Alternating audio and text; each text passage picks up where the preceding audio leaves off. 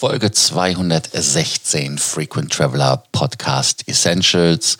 In der heutigen Ausgabe geht es um Hilton-Punkte kaufen. Warum jetzt? Und zwar sogar ein Kaufbefehl eigentlich für den, der Hilton-Punkte braucht.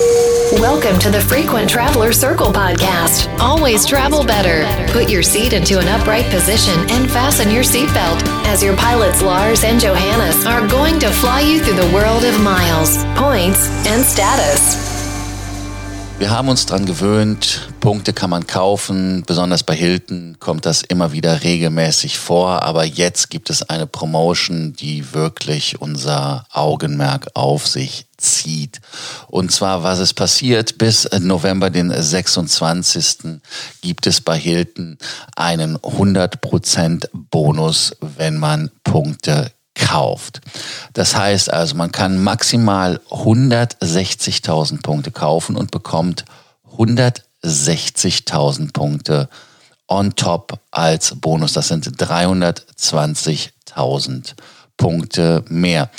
Das heißt, ähm, man muss mindestens 10.000 Punkte übrigens kaufen. Und das ist das beste Angebot, was Hilton je rausgehauen hat. Heißt also im Prinzip, ähm, Jetzt muss man zuschlagen. Wenn man jetzt die ganz Ganze anguckt bei den Punkten, man kann höchstens normalerweise 80.000 Punkte kaufen, bevor der Bonus aufgeschlagen wird. Aber jetzt gibt es 160.000, was also wirklich eine Verdopplung des normalen Limits ist. Und ähm, Sie hatten vorher diese Geschichte nicht im Programm drin, dass man das ähm, erhöhen kann. In der letzten Promotion, in diesen ist es so. Deshalb sollte man jetzt einfach mal schauen. Und man kann, wenn man diese Punkte kauft, also 160.000 maximal, bekommt man den 160.000er Bonus. Das sind 320.000 Punkte. Die kosten 1600 US-Dollar. Das heißt also 1600 US-Dollar. Ich mache das mal ganz schnell für euch und rechne das mal aus. Und zwar sind das 1454 Euro und 39 Cent Buchkurs. Das sagt Google, wenn man das tauscht. Dann kann man äh, schauen, was kostet die Meile. Wenn wir von US-Cents ausgehen, dann ist es ein halber Cent äh, pro Meile.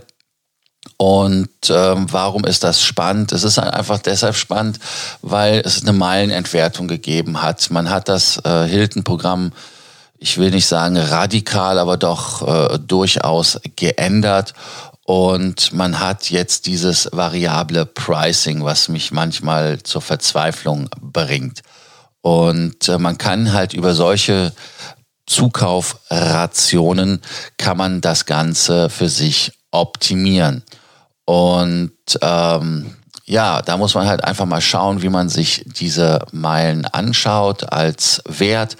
Und da gibt es halt immer so diese Properties, die alle Leute irgendwann mal in ihrem Leben besucht haben wollen, die bei Hilton sammeln. Das ist das Waldorf Astoria zum Beispiel auf den Malediven.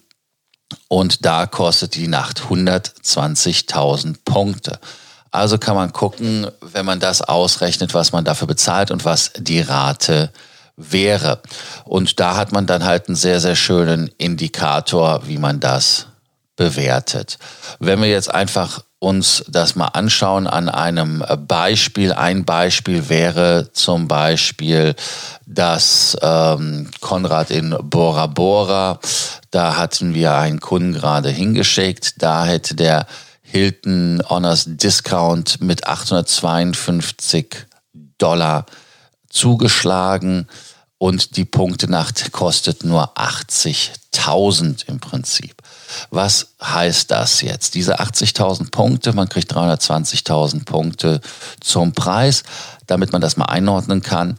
Heißt also, ich kann genau bei diesen ähm, 160.000 Punkte mal zwei, 320.000 ganz genau, äh, sind das vier Nächte, die normalerweise 852 Euro pro Nacht, US-Dollar pro Nacht kosten. Und was heißt das? 1600 Dollar. Ich habe den Value verdoppelt. Daran seht ihr, was der Sinn ist, so etwas zu tun. Wenn man jetzt einfach das Ganze nochmal als äh, Zusammenfassung nimmt, dann äh, kann man da halt wirklich 320.000 Punkte bekommen mit dem 100% Bonus.